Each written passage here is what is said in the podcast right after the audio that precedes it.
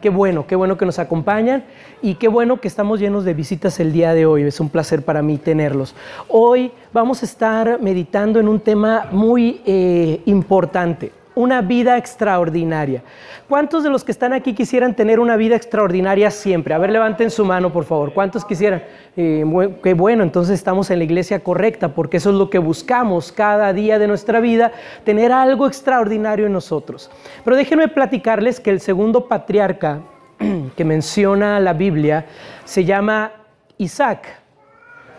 La promesa de su nacimiento produce gozo en la vida de Abraham, su padre.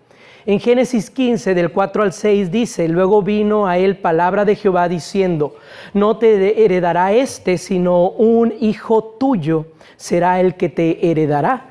Es que Abraham en ese momento estaba discutiendo con Dios que Dios le estaba dando la promesa del hijo, le estaba diciendo vas a tener un hijo. Pero Abraham le dijo, ¿cómo puede ser? Yo no puedo tener hijos, ya estoy grande y, mi esposa Sara ya se le pasaron esos días eh, de mujer y ya no puede tener hijos. ¿Y, cómo voy a tener hijos de eh, mi criado que era Eliezer? Entonces Dios le dice, no te preocupes, el hijo que vas a tener no va a ser de él. Y luego le dice, y lo llevó fuera Abraham y le dijo, mira ahora los cielos y cuenta las estrellas, si las puedes contar. Y le dijo, así será tu descendencia. Y creyó a Jehová y le fue contado por justicia. Entonces hubo gozo en la vida de Abraham por Isaac. Pero la promesa de su nacimiento también produjo incredulidad, perdón, en Sara, su madre, en la Sara, en, perdón, en la madre de Isaac. En Génesis 18, del 9 al 14 dice, y le dijeron, ¿dónde está Sara, tu mujer? Y él respondió, aquí en la tienda. Entonces dijo, de cierto volveré a ti, y según el tiempo de la vida, he aquí que Sara, tu mujer, tendrá un hijo. Y Sara escuchaba a la puerta de la tienda que estaba detrás de él, y Abraham y Sara eran viejos, de edad avanzada, y a Sara le había cesado ya la costumbre de las mujeres. Se rió pues Sara entre sí diciendo, después que he envejecido tendré deleite siendo también mi Señor ya viejo. Entonces Jehová dijo a Abraham, ¿por qué se ha reído Sara diciendo, será cierto que he de dar a luz siendo ya vieja? ¿Hay para Dios alguna cosa difícil? Al tiempo señalado, esto lo está diciendo Dios, volveré a ti y según el tiempo de la vida, Sara tendrá un hijo. Entonces la vida de Isaac estuvo envuelta en un nacimiento muy raro, en un nacimiento extraño. Los papás este, ya eran grandes, pero al final de cuentas Isaac es la respuesta de Dios al anhelo del corazón de Abraham para poder disfrutar de la promesa que Dios le había dado y el fin de una marca en la vida de Sara porque se había reído de lo que Dios le había dicho. Y hermanos, eh, eh, ¿quién no se ha reído cuando vienen y nos prometen algo que para nosotros es imposible? Pero la vida de Isaac en la Biblia se mezcla con la de su padre Abraham. Y Abraham, hermanos, nosotros lo conocemos como el padre de la fe. Y ahí está la vida de Isaac en medio, porque después Isaac tuvo un hijo que se llamaba Jacob, que más tarde sería llamado Israel, que él sería el padre de las doce tribus de Israel.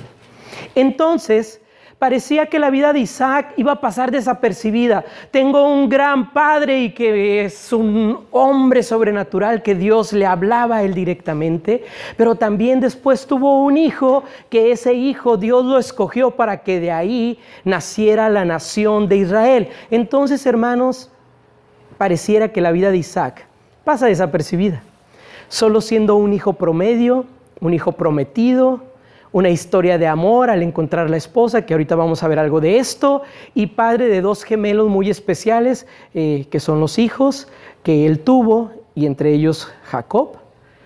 Y hermano, puede ser que el día de hoy tú sientas lo mismo y te identifiques con Isaac.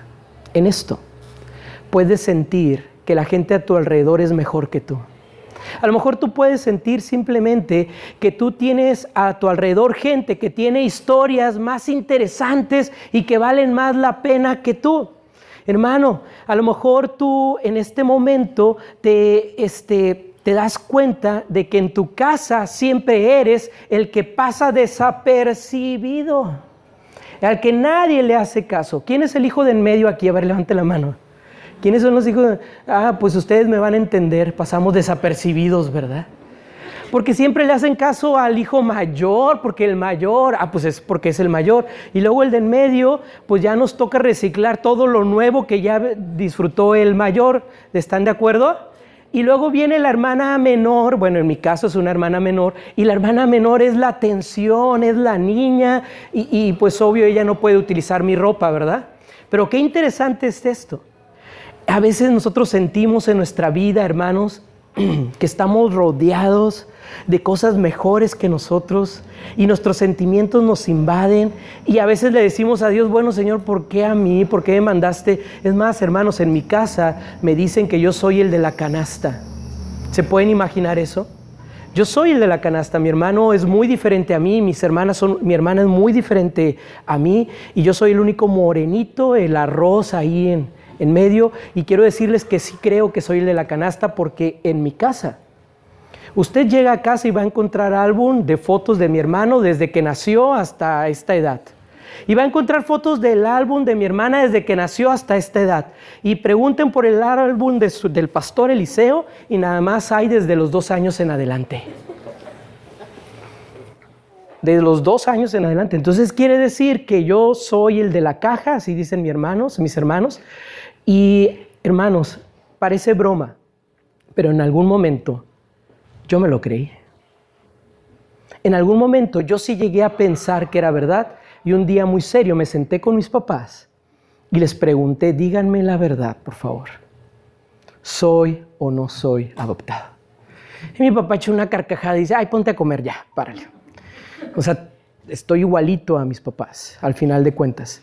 Pero eso es lo que sucede cuando alrededor nuestro hay cosas que nos afectan. Y a lo mejor hoy tú estás pasando por eso, hay cosas alrededor tuyo que te están afectando y que a lo mejor tú sientes que ya te sobrepasaron, querido hermano. Pues hoy Dios quiere cambiar tu vida. Querido hermano, hoy Dios quiere que tengas una vida extraordinaria, porque a pesar de todo lo que pasó Isaac, porque la vida de Isaac fue bien difícil y tremenda, su vida, escucha esto hermano, fue extraordinaria. A ver, voltea con el de al lado y velo a ver si tiene una vida extraordinaria así a ojo de buen cubierto.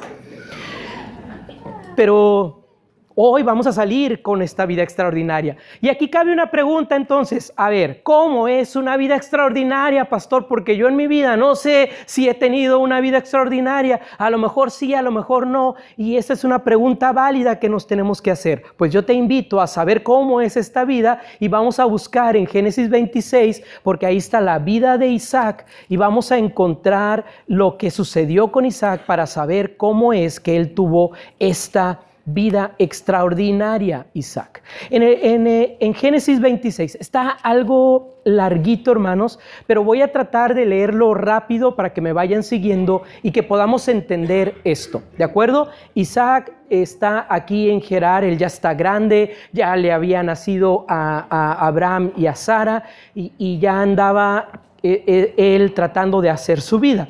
El versículo número uno del capítulo 26 de Génesis, si no han encontrado Génesis, lo invito al discipulado bíblico, porque Génesis es el primer libro de la Biblia. ¿Está de acuerdo? ¿Ya lo encontró? Dice, y después hubo hambre en la tierra, además de la primera hambre que hubo en los días de Abraham. Y se fue Isaac a Abimelech, rey de los filisteos en Gerar, y se le apareció Jehová y le dijo, no desciendas a Egipto habita en la tierra que yo te diré. Habita como forastero en esta tierra y estaré contigo y te bendeciré. Porque a ti y a tu descendencia daré todas estas tierras y confirmaré el juramento que hice a Abraham tu padre. Multiplicaré tu descendencia como las estrellas del cielo y daré a tu descendencia todas estas tierras y todas las naciones de la tierra serán benditas en tu simiente. Por cuanto yo abra mi voz y guardó mi precepto, mis mandamientos, mis estatutos y mis leyes. Habitó pues Isaac en Gerar. Y los hombres de aquel lugar le, le preguntaron acerca de su mujer.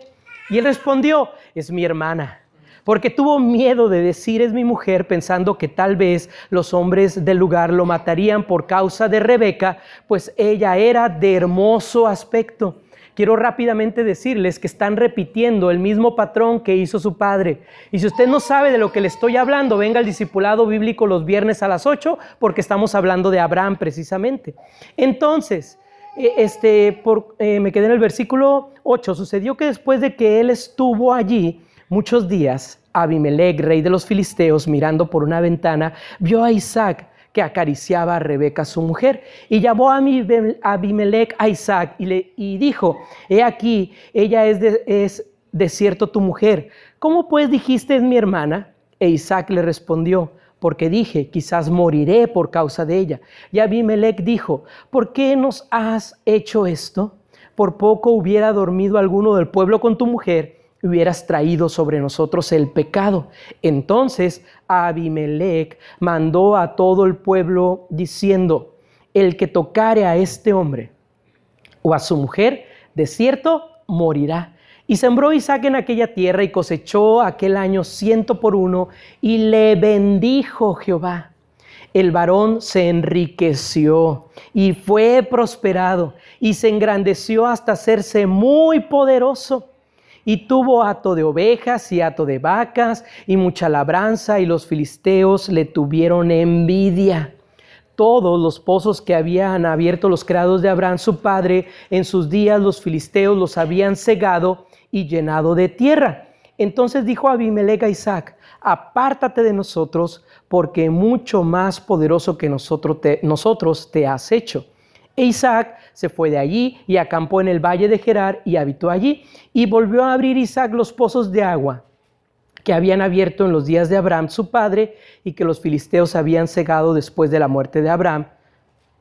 Y los llamó por los nombres que su padre había, los había llamado. Pero cuando los siervos de Isaac cavaron en el valle y hallaron ahí un pozo de aguas vivas, los pastores de Gerar riñeron con los pastores de Isaac diciendo, el agua es nuestra. Por eso llamó el nombre del pozo Esec, porque había altercado con él. Y abrieron otro pozo y también riñeron sobre él y llamó su nombre Sidna. Y se apartó de ahí y abrió otro pozo y no riñeron sobre él y llamó su nombre Rehobot y dijo, porque ahora Jehová nos ha prosperado y fructificaremos en la tierra. Y de ahí subió a Berseba y se le apareció Jehová aquella noche y le dijo, yo soy el Dios de Abraham, tu padre, no temas, porque yo estoy contigo. Y te bendeciré y multiplicaré tu descendencia por amor de Abraham, mi siervo. Y edificó ahí un altar e invocó el nombre de Jehová y plantó allí su tienda y abrieron allí los siervos de Isaac un pozo. Y Abimelech vino a él desde Gerar y a Usat, amigo suyo, y Ficol, capitán de su ejército. Hasta ahí lo voy a dejar porque al final vamos a leer el resto del capítulo. Qué interesante lectura acabamos de hacer. A ver, para empezar, Isaac andaba de un lado para otro, se presenta un gran problema, hambre había una gran hambre, entonces estaban buscando esos lugares especiales donde ellos podían alimentarse y llegan a este lugar con este rey y los reciben y empieza Isaac a hacer cosas de parte de Dios, porque Dios le dijo que lo iba a bendecir, pero empieza a hacer cosas muy humanas de parte de él, diciendo que eh, Rebeca, su esposa, era su hermana, y después se dan cuenta de que no, lo descubren, descubren su mentira, pero como Dios ya le había prometido que lo iba a bendecir, hermanos. Sucedió algo sobrenatural. Cuando él reconoció su pecado y su falta y la causa por lo que lo había hecho, el rey no tuvo temor de Isaac. ¿De quién tuvo temor? Tuvo temor de Dios. Le dijo, ¿qué estás haciendo? ¿Quieres que venga bendición, maldición, perdón, sobre nosotros? Y entonces lo separó y, le dijo, toma lo que quieras. Y todavía el rey manda un edicto y dice, y si alguien se atreve a tocarlo, cuello. Va a morir.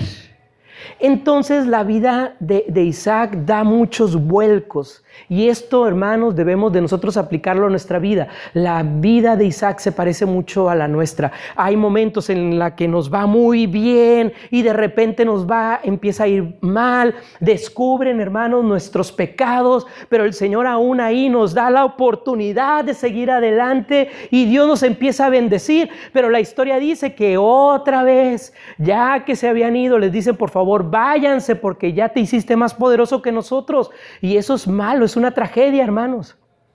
¿Por qué? Porque ya lo estaban viendo como un rival. Y entonces son expulsados de la tierra y cuando llegan a abrir los pozos, entonces dice la palabra que llegan este, a los otros pastores, se pelean por los pozos y abre un pozo y luego otro. Pero a lo que quiero llevarte es a lo siguiente. Yo me identifiqué tanto con Isaac y quiero que tú te vayas con esto en tu corazón. Que aunque nuestra vida esté constantemente en altas y bajas, tenemos la promesa de Dios de que Él va a estar con nosotros siempre. Tenemos la promesa de Dios de que Él ahí va a estar con nosotros en las buenas y en las malas, a diferencia de nosotros. Entonces, hermanos, aquí es donde podemos notar que Isaac tuvo una vida extraordinaria y una vida extraordinaria es una vida de devoción. Si van al versículo número 25 de este capítulo 26, vamos a entender, ya después de todo lo que vivió, las altas, las bajas, y que, y que por fin Dios lo establece en un lugar, no le dijeron nada por el pozo que había hecho, dice en el versículo 25 que edificó ahí un altar. Pero a ver, pon atención, desde el versículo antes dice que se le apareció Jehová aquella noche y le dijo en el versículo 24, yo soy el Dios de Abraham tu padre, no temas, porque yo estoy contigo y te bendeciré y multiplicaré tu descendencia por amor de Abraham. Dice mi siervo. Pero en el versículo 25, en respuesta a lo que Dios le dijo, Isaac le dice, y, eh, perdón, y hace algo, edificó un altar ahí. Edificó un altar ahí donde Dios le habló. Hermano, una vida extraordinaria es una vida de devoción. Muchos cuando les va bien en la vida, escucha esto, cuando les empieza a ir re bien en la vida y, y, empiezan a ganar y a tener y a ocupar lugares de posición delante de la gente, empiezan a edificar tronos. Pocos hombres, a pesar de las circunstancias, edifican altares. Y esto es lo que debemos de notar y poner en nuestra vida. Isaac tuvo una vida extraordinaria y una vida de devoción a Dios porque reconocía que todo lo que tenía venía de Dios. Isaac hizo altares y levantó un altar a Jehová. Y esto es lo que lo hace extraordinario y lo que nos debe de hacer a nosotros extraordinarios. Porque cuando nosotros entendemos que tenemos que tener devoción a Dios, es cuando empezamos a reconocer a Dios siempre en nuestra vida. Cuando dejamos de hacer tronos y empezamos a hacer altares, le estamos reconociendo a Dios y estamos reconociendo que Dios está en nuestras vidas y esto es importante, nuestra persona no debe de ocupar el lugar que le pertenece a Dios. Veamos a Isaac. Isaac bien pudo haber dicho, oigan, tienen razón, ya soy poderoso, pues voy a ser su rey. Ok, tienen razón, ahora yo tengo todo para gobernarlos y él pudo haberse levantado en armas y, y hermanos conquistarlos. Pero entendió algo Isaac, no se trataba de él, se trataba de Dios en su vida. Esto es lo que tenemos que llevar a nuestra vida. Hermano, debemos de colocar siempre delante de nosotros a Dios. Y fíjate bien, delante. Cuando Él está al frente, es muy difícil que no lo veas y que no lo reconozcas. Ese es nuestro problema. A Dios, por lo regular, nosotros lo ponemos a un lado o lo ponemos atrás. ¿Están de acuerdo? Eso es lo que hacemos con Dios. A ver, no, sí, sí, Dios, yo te reconozco y por eso voy el domingo al templo. Pero a ver, voy delante, sígueme Dios. Señor, bendice mis pasos. Oh, bien espirituales, ¿si están conmigo? Oh, bendice mis pasos, Señor. A ver, espérame. Señor, voy tras tus pasos. Sigo tus pisadas. Entonces, hermano, cuando tú lo tienes enfrente es más fácil reconocerlo. Quiero darte un ejemplo. El pueblo de Israel, cuando salió de Egipto, eh, lo vio enfrente a Dios siempre. En Éxodo 13, del 21 al 22, dice que Jehová iba delante de ellos. Escucha esto, de día en una columna de nube para guiarlos por el camino y de noche en la columna de fuego para alumbrarles a fin de que anduviesen de día y de noche. Escucha esto, nunca se apartó de delante del pueblo la columna de, de nube de día ni de noche la columna de fuego. ¿Dónde, hermanos? Delante. Por eso es importante. El pueblo, Dios le estaba mostrando al pueblo de Israel, aquí voy enfrente de ti, ¿eh? por eso voy en esta columna de nube, voy en esta columna de fuego, eh, no te detengas, sígueme, obsérvame, ven tras de mí. Hermano, cuando tú y yo reconocemos a Dios siempre, debemos de tenerlo presente. Querido hermano, amigo que hoy nos visitas, cuando tú reconoces a Dios y lo tienes enfrente, te lo voy a repetir otra vez, Él nunca se apartará de ti. Nunca. Hay cinco cosas que humanamente muchos prefieren tener antes que a Dios. Y esta es, y si están de acuerdo, vayan levantando la mano conmigo. Cinco cosas, fíjense, ¿eh? que muchos prefieren tener antes que a Dios. La primera es fama. ¿Están de acuerdo conmigo? Que los hombres preferimos la fama. Levanten la mano, por favor, se los pedí. A ver, levanten la mano y no la bajen. Placer. Poder riqueza, conocimiento. Y el hermano José hizo los cinco dedos de que los cinco cosas las tiene, ¿no? Porque son cosas, hermanos, gracias, pueden bajar sus manos, que son visibles y que a los ojos de los demás nos hacen exitosos y extraordinarios. Pero te equivocas. Lo extraordinario en nosotros es cuando reconocemos que Dios está enfrente de nosotros. Mira, te voy a poner otro ejemplo. En los diez mandamientos. Los cuatro primeros diez mandamientos son sobre Dios. ¿Escuchaste? Amarás al Señor tu Dios y no te harás dioses ajenos delante de mí. Los últimos seis mandamientos hablan sobre el hombre, el comportamiento que tú tienes que tener delante de los demás. Escucha bien esto, nunca hablan los mandamientos sobre lo que tú eres o sobre lo que tú tienes. Los mandamientos siempre hablan de tener al frente a Dios y después a los hombres. Eso es lo que hablan los mandamientos. Nunca hablan de ti, de cómo debes de, ser. Si tú sigues los mandamientos, vas a ser como Dios quiere y no como tú quieres. Entonces, hermanos, esto quiere decir que debemos de vivir adecuadamente y además primero estar bien con Dios. Recuerdo que hace unos años, allá en mi ciudad natal, yo no sé si sepan que yo soy de Ciudad Mante, no se los había dicho, ¿verdad? La primera vez que se los digo. Yo soy de Ciudad Mante.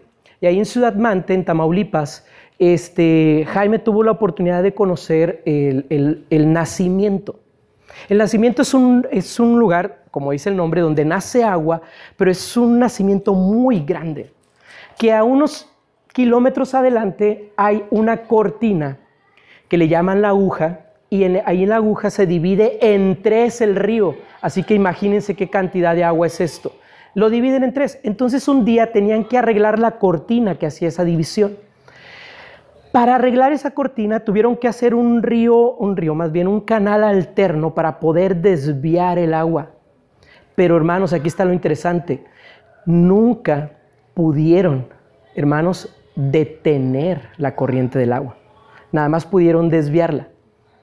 Entonces, habiéndote dicho esto, te digo, no dejes que la corriente de tu adoración, hermano, a Dios, que está enfrente, se desvíe. Les digo algo, para regresar la corriente del río a su cauce normal, batallaron más de tres años. Porque la corriente ya se había desviado. La corriente ya se había ido y ni modo de hacer otra cortina donde ahora estaba el río. Y eso pasa con nosotros. Cuando nosotros nos desviamos de Dios, que lo tenemos enfrente, y eh, nuestra corriente de adoración se va hacia lo que nosotros somos, hacemos o decimos, hermanos, para regresar a Dios, ahí va a estar el problema. Pero esa es la bendición. Cuando tú nunca dejas de tener a Dios enfrente de ti, jamás te vas a desviar. ¿Por qué, hermano? Porque esta adoración y esta devoción también debe de buscar a Dios siempre. En el hogar de Isaac, regresamos a Isaac, fue producto de la oración al final de cuentas. La voluntad de Abraham era que Isaac se casara con una parienta suya que creyera en lo mismo y oraban por eso. Y Eliezer, el criado, fue enviado, hizo una promesa con Abraham y Abraham le dijo, prométeme que le vas a conseguir una mujer con estas características, eh, eh, que sea mis, este, ¿cómo le podríamos llamar? Mis, este, ¿dónde estaba Bersebea, por ejemplo? Que sea este, una mujer estudiada, que haya estudiado en el Tecnológico de Monterrey, y, que, pero ah, especial, que sea de la familia, pero aún mejor que vaya a casa de oración. Que sea una mujer que busque a Dios como nosotros lo buscamos. Entonces, si van conmigo a Génesis 24, nada más vamos a mover un poquito ahí las hojas. Del versículo 12 al 18 es donde está esta promesa. Vean, y le dijo eh, del versículo 12 en adelante, del capítulo 24, y dijo, oh Jehová, Dios de mi Señor Abraham, dame, vaya, aquí ya este Eliezer o Eliezer llegó al lugar donde supuestamente iba a encontrar a la mujer para Isaac. Entonces en ese momento Eliezer se pone a orar y le dijo, oh Jehová, Dios de mi Señor Abraham, dame, te ruego el temor hoy y buen encuentro, perdón, el tener hoy buen encuentro y haz misericordia con mi Señor Abraham. Aquí yo estoy junto a la fuente de agua y las hijas de los varones de esta ciudad salen por agua. Sea pues que la doncella a quien yo dijere, baja tu cántaro, te ruego, para que yo beba, y ella respondiera, bebe, también daré de beber a tus camellos, que sea esta la que tú has destinado para tu siervo Isaac. No quería nada, ¿verdad?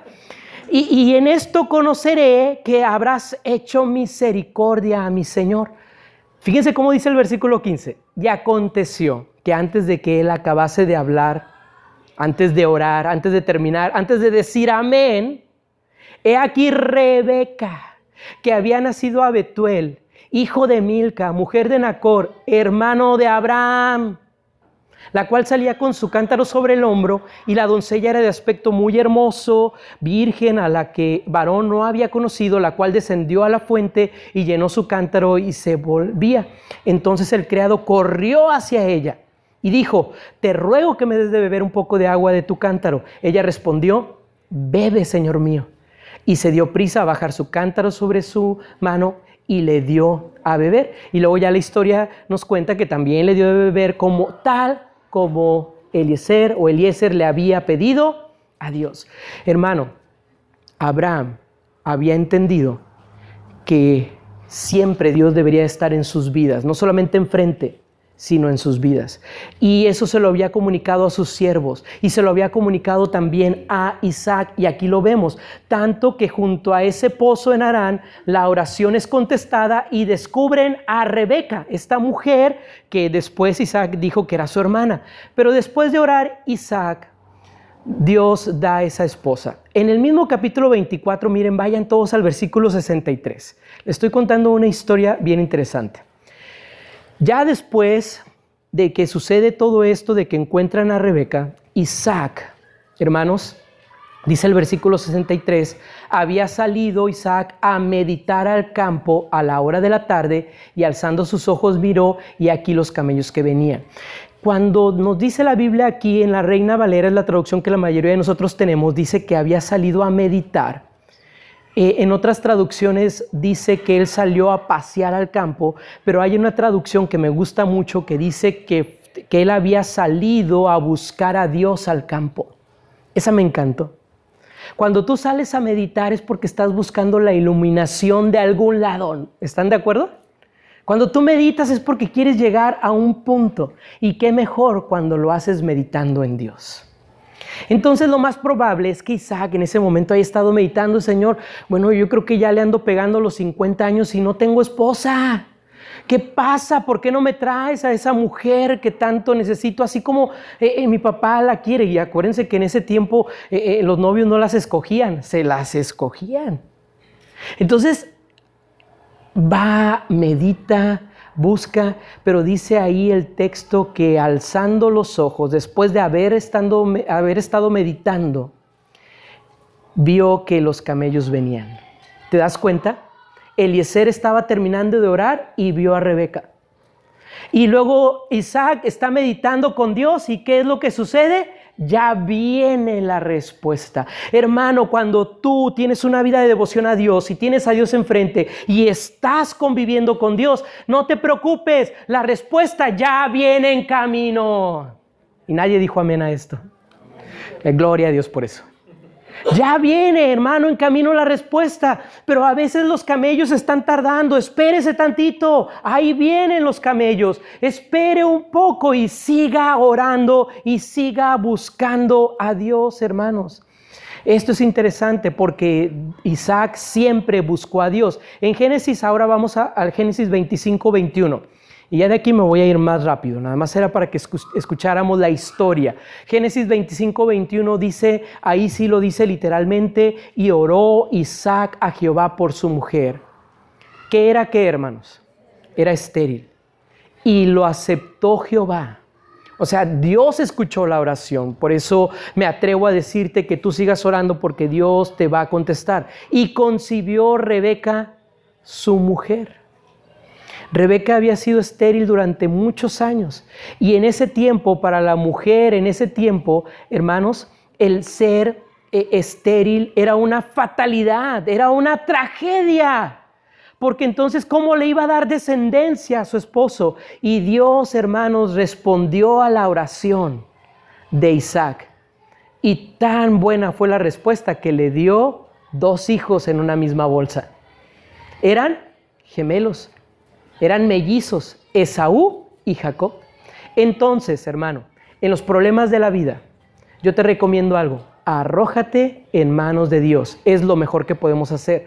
Em, hace unos días leí esto. Cuando un, un escultor, perdón, terminó una estatua de Cristo, llevó a un amigo para que la viera. Y los brazos de la estatua de Cristo estaban extendidos, como comúnmente lo vemos, pero su cabeza estaba inclinada en medio de ellos. Y el amigo le dijo, pero no, puede, no puedo verle el rostro.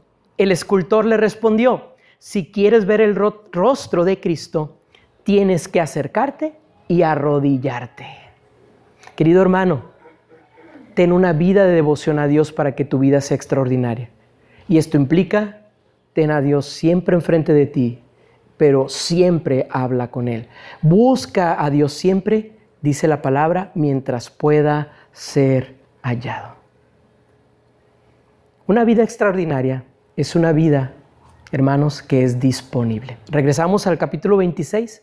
Después de que hace el altar ahí en ese lugar. El mismo versículo 25 dice que allí plantó su tienda. ¿Dónde plantó su tienda, hermanos? Junto al altar. Entonces, escucha esto, la mejor forma de estar disponible es estar cerca y esto nos ayudará a actuar inmediatamente. Cuando yo tengo a Dios enfrente y tengo devoción a Él y le hablo y entonces mi vida se empieza a volver disponible planto mi vida al lado de Dios, hermanos, entonces voy a poder actuar inmediatamente. En el, hermanos, Isaac, para los que no lo sepan, estuvo a punto de ni siquiera conocer a Rebeca porque iba a ser ofrecido en sacrificio. Entonces, en el sacrificio de Isaac hay una expresión. Dice que fueron ambos, su padre e Isaac, subieron al monte. Y aquí me llama mucho la atención esto. Isaac, sin protestar, porque ahí la, Biblia lo dice, aceptó ser ofrecido en sacrificio. Isaac solamente le preguntó al padre, oye papá, ¿y dónde está el cordero que vamos a sacrificar? Y lo único que Abraham le dijo, no te preocupes, Dios va a proveer. Pero cuando llegan allá a la cima y resulta que no hay cordero y que Abraham le dice a Isaac, ¿sabes qué? Pues súbete este montón de piedras y le empieza a aventar las leñas encima. ¿Se imaginan a Isaac pensando eso? Imagínate tú que en este momento el pastor diga, eh, a ver a quién agarro, a ver Raúl, porque por cierto, bienvenido Raúl, qué bueno que estás con nosotros, vente, ahorita vamos a hacer un sacrificio aquí, acuéstate, le empezamos a echar leña y un poquito de alcohol para que no se intoxique antes con la gasolina y le prendemos fuego. Yo creo que la primera en defenderlo sería la hermana Maru, porque ¿cómo mi yerno? ¿No? Y después Max, ¿verdad? Pero esto es lo interesante. Isaac, nos dice la palabra, no hizo nada, fue obediente, estuvo ahí presto, hermanos, actuar, para actuar inmediatamente. Entonces, hermanos, acepta ser ofrecido en ese sacrificio. Cree que su vida y sus posesiones son de Dios. Isaac, hermanos, no era un niño, ya era ya estaba grande. Entonces él sabía lo que era la obediencia y sabía que la obediencia es inmediata, porque si no obedeces inmediatamente, eso ya no es obediencia. No, Señor, sí te voy a obedecer. Ya, ahí voy a estar. ¿Que quieres que llegue temprano al templo? Salud, perdón. E, este, voy a llegar temprano. Y si no lo haces, hermano, te tengo una mala noticia.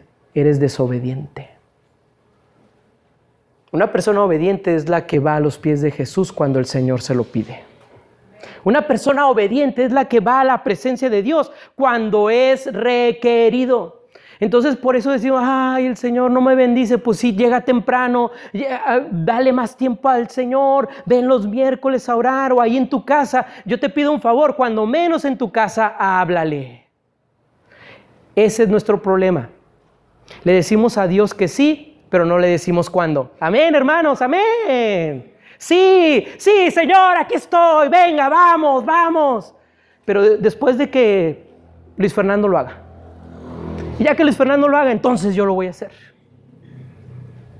Pero sí lo voy a hacer, Señor. ¿Ves mi promesa? ¿Ves? Sí, Señor, vamos, vamos, vamos. ¿Cuándo? No lo sé, pero lo voy a hacer algún día. Ese es nuestro problema. Ahora, fíjate bien, hermano, lo que te estoy diciendo. Dile al que está a tu lado. Deja de prometerle a Dios. Díselo, por favor. Dile al que está a tu lado, al que tú quieras, escoge uno. Deja de prometerle a Dios. ¿Ya? ¿Ya se lo dijiste? Ahora dile lo siguiente. Ahora ponte a obedecer a Dios. No a ese sí se lo dijeron bien fuerte, ¿verdad? A ver, otra vez. Dile al que está a tu lado. Deja de prometerle a Dios. Y ponte a obedecerle a Dios. Por la forma como se lo dijeron, creo que les está costando decírselo porque ustedes no son obedientes. Ahora, Isaac actúa inmediatamente porque ve todas las bendiciones que Dios le está mostrando. Fíjate, todas las bendiciones que Dios le está mostrando. Todas. ¿De acuerdo? Y esto me hace reflexionar en mi vida. ¿Cuántas bendiciones nosotros no tenemos y todavía le ponemos pretextos a Dios y no nos gusta obedecerle? Hermanos, el mismo Señor Jesús actuaba inmediatamente, pues Él siempre estaba dispuesto para su Padre en la tierra. Si tenía que ir a orar, dejaba a los discípulos y se iba Él al monte a orar. Hermanos, si Él tenía en ese momento la orden de Dios de alimentar a cinco mil, ¿qué hacía? Hermanos, alimentaba a los cinco mil. Pero lo mejor aún, en el momento en que sabía que su tiempo había llegado, de morir en la cruz, no se detuvo, lo hizo inmediatamente. Es más, detuvo a Pedro, porque Pedro lo estaba ya queriendo defender y sacó ahí su escuadra y empezó a dispararle a todo el mundo. No, dejen a mi Señor. ¿Qué hizo el Señor Jesús? Pedro, ¿no? Y ya que le había cortado la oreja al otro, se la pegó. Y se dejó arrestar en ese momento. Entonces, hermano, si el Señor Jesús lo hizo, ¿qué no podrás hacer tú? No dejes para mañana lo que puedes hacer hoy. Y más si es algo que Dios te está pidiendo. Y aún en medio de tus pruebas, Dios está ahí para bendecirte. Y hermano, aquel que ha entendido este concepto de estar disponible va a ser lo mejor siempre va a hacer lo mejor siempre. No es lo mismo colocar algo ante Dios que colocarse en el altar de Dios, ¿verdad? ¿Están conmigo? No es lo mismo mandar a mis hijos que sean ellos los que adoren a que nosotros nos pongamos delante de Dios y le digamos, aquí estoy para yo adorarte. Hermano, ¿quién es más grande? ¿Abraham al ofrecer a su hijo o Isaac al ofrecer su propia vida y no poner ningún pretexto? ¿Quién fue más grande? Isaac. Entonces, hermano, ¿por qué no entregamos lo mejor a Dios? ¿Por qué no nos damos de la mejor manera al Señor? Ahora, este, la reina Victoria, que ya murió, algunos este, escucharon de ella, a lo mejor algunos hasta la conocieron, le gustaba caminar por Londres. Era tan querida por la gente allí que a menudo se mezclaba con ellos libremente sin escolta policial alguna. Y unos nubarrones oscuros se presentaron de repente por lo que se detuvo en una casa cercana para pedir que le prestaran un paraguas. Y la reina le dijo, si me prestas uno, este, se lo enviaré mañana. Y la mujer no reconoció a la reina y se mostró remisa de dar aquella, aquella, a aquella extraña su mejor paraguas. Así que le dio uno que pensaba tirar. La tela estaba desgarrada, una de las varillas estaba rota, pero al siguiente día vuelven a llamar a la puerta de esta señora. Y cuando la señora fue a abrir, se encontró con un guardia real que tenía consigo el viejo y roto paraguas. Me envía la reina, le dijo. Me manda que le dé las gracias por haberle prestado esto. Por un momento la señora quedó atónita y entonces gritó y empezó a llorar. Y dijo, ¿qué oportunidad he perdido? Dijo llorando, no le he dado a la reina lo mejor que tenía. Isaac, hermanos, ya se había ofrecido y había ofrecido lo mejor que tenía y era su vida. Y por eso Dios lo bendecía, Dios estaba con él y Dios siempre, hermanos, se manifestó en su vida. Y esa es la pregunta que nosotros nos tenemos que hacer el día de hoy. ¿Qué es lo que yo le estoy entregando a Dios como ofrenda y lo estoy haciendo dignamente o no? ¿Le estoy dando lo que me sobra del tiempo? ¿Le estoy dando lo que me sobra de mi dinero? ¿Le estoy dando lo que me sobra de lo que soy? ¿O me estoy entregando completamente? Completamente a Dios. Y yo no te estoy pidiendo que vayas y vendas tus propiedades el día de hoy se las traigas al templo y las ofrendas. No, hermano, sino que ahí donde estás siempre le entregues lo mejor a Dios. Le entregues lo mejor de tu trabajo, le entregues a Dios lo mejor de tus palabras, le entregues a Dios lo mejor de tu vida, le entregues a Dios el tiempo que Dios se merece. Porque va a llegar el momento en que sí te vas a arrepentir y vas a decir, ¿por qué no hice lo mejor para Dios? Cuando el Señor me estaba llamando a, a, ir al seminario, porque ya me había llamado al ministerio, un hermano que tenía 65 años en ese tiempo, que yo ahorita ya debe de tener muchos, tenía 65 años, y él fue el que me animó. Me dijo, Eliseo, estás bien joven, vete a estudiar. Y él estaba estudiando en un seminario en ese tiempo allá en Matamoros, en Tamaulipas. Me dice, mira, ¿qué hubiera dado yo por haber conocido a Cristo a tu edad? Todo lo que hubiera podido hacer y le hubiera podido entregar a mi Señor. Tú que puedes hoy, hazlo. Hermanos, llegamos al seminario juntos, eso me convenció y él graduó un año antes que yo y hermanos graduó con honores, el hermano. Y tiene razón. Va a llegar el momento en que tú vas a andar igual, chocheando, y vas a decir, ay, ahora ya no puedo cargar una silla y cuando podía hacerlo, no lo hice. Ay, ahora que ya no puedo ni salir de la casa y, que quiero predicar ahora sí la palabra de Dios, cuando pude hacerlo y andaba afuera, no lo hice. Ay, es que no dejé, y más bien dejé que mi esposo no me mandara al templo y le hice caso cuando debí de haberle dicho que primero es Dios. Es el tiempo de hacerlo. Querido hermano, es mejor morir por que ver morir por. Hacerlo mejor es ponernos en el lugar que Dios quiere. Hacerlo mejor no es hacer lo que tú quieres, hacerlo mejor es hacer lo que Dios quiere en tu vida. Y quiero terminar con esto. Una vida extraordinaria es una vida de servicio de servicio. Miren, vayan al versículo número 25, por favor, del capítulo 26 y lo vamos a leer todos juntos, por favor. Vayamos ahí rapidito porque ya me extendí y quiero llegar a un punto todavía maravilloso. Versículo 25, todos juntos dice, y edificó ahí un altar e invocó el nombre de Jehová y plantó allí su tienda y abrieron allí los siervos de Isaac un pozo. Entonces, ¿ves las tres cosas que hicieron? Cuando Dios los bendijo, ahí edificaron el altar, ahí ahí se pusieron a vivir y ahí también entonces empezaron a hacer un pozo, empezaron a servir al Señor, porque el lugar de adoración necesitaba un pozo. Entonces, hermanos, esto es luchar a pesar de la oposición que se pueda estar presentando. Isaac de pequeño soportaba las burlas de Ismael porque él tenía un medio hermano, porque Sara se había dado cuenta que el hijo de Agar, la egipcia, la cual le había dado a luz a Abraham, se burlaba de Isaac. Entonces, hermanos, esto es interesante. Isaac en su vida sufrió bullying, hermanos, desde chiquito. Se burlaban de él. Y luego ya que estaba él grande y casado, los filisteos en, Gerar, perdón, le quitaban los pozos. Y había pleitos en esto. Pero también, hermanos, al abrir un pozo en esos días, era decir, me vengo a quedar. E Isaac le estaba diciendo a la gente, aquí estoy y me quiero quedar. Y quitar pozos o cerrarlos era una forma de retar y alejar a los forasteros. Querido hermano, nosotros también recibimos oposición y creo que estás de acuerdo conmigo. Tenemos un enemigo natural que está tratando de cerrar todos nuestros pozos que estamos abriendo.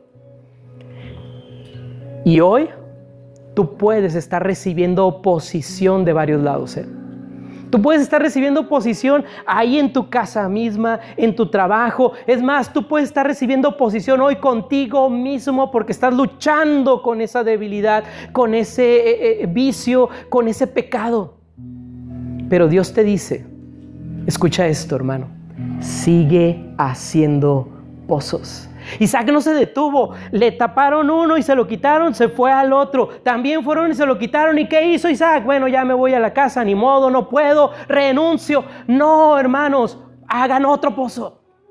Y empezaron a hacer otro pozo y cuando Dios vio la persistencia de este hombre, Dios bendijo ese pozo bendijo ese lugar, porque después Isaac lo dice, y gracias a este pozo mm, habrá bendición para nosotros. Entonces, hermano, sigue haciendo pozos. En algún momento Dios te dará la paz para que puedas disfrutar de ese pozo.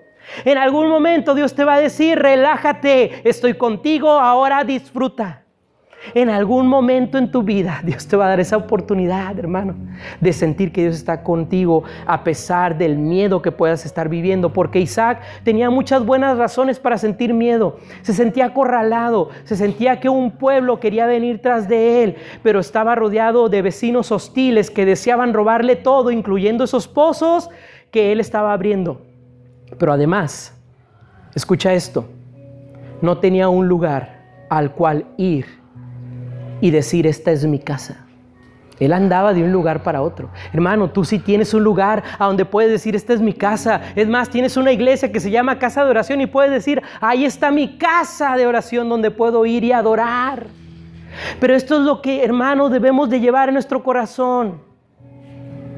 Que nosotros, a pesar de todo lo que alrededor pueda estar generando miedo, hermanos, nosotros debemos estar confiados que Dios está ahí. Pero recuerda algo, Isaac es como un valle entre dos montañas, entre Abraham y Jacob, como te dije al principio. Pero Isaac ganó mucho evitando pleitos. En Proverbios 10:12 dice, el odio despierta rencillas, pero el amor cubrirá todas las faltas. Hoy, querido hermano, tú puedes sentir miedo. Hoy tú puedes sentir que las cosas no te están yendo bien, pues a ti te digo, cuando tú te decides a servir a Dios, el miedo se va. Porque el amor de Dios echa fuera el temor, echa fuera el miedo.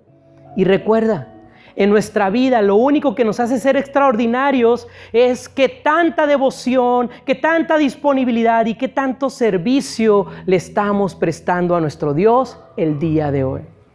Y no quiero que te vayas, hermano, con la idea de que, ah, si me está yendo bien, quiere decir que Dios está conmigo. No, a ti te puede ir bien si tú lo quieres porque le estás echando ganas. Pero una cosa muy diferente es que ahí donde tú le estás echando ganas, Dios esté contigo y esté bendiciendo lo que tú hagas.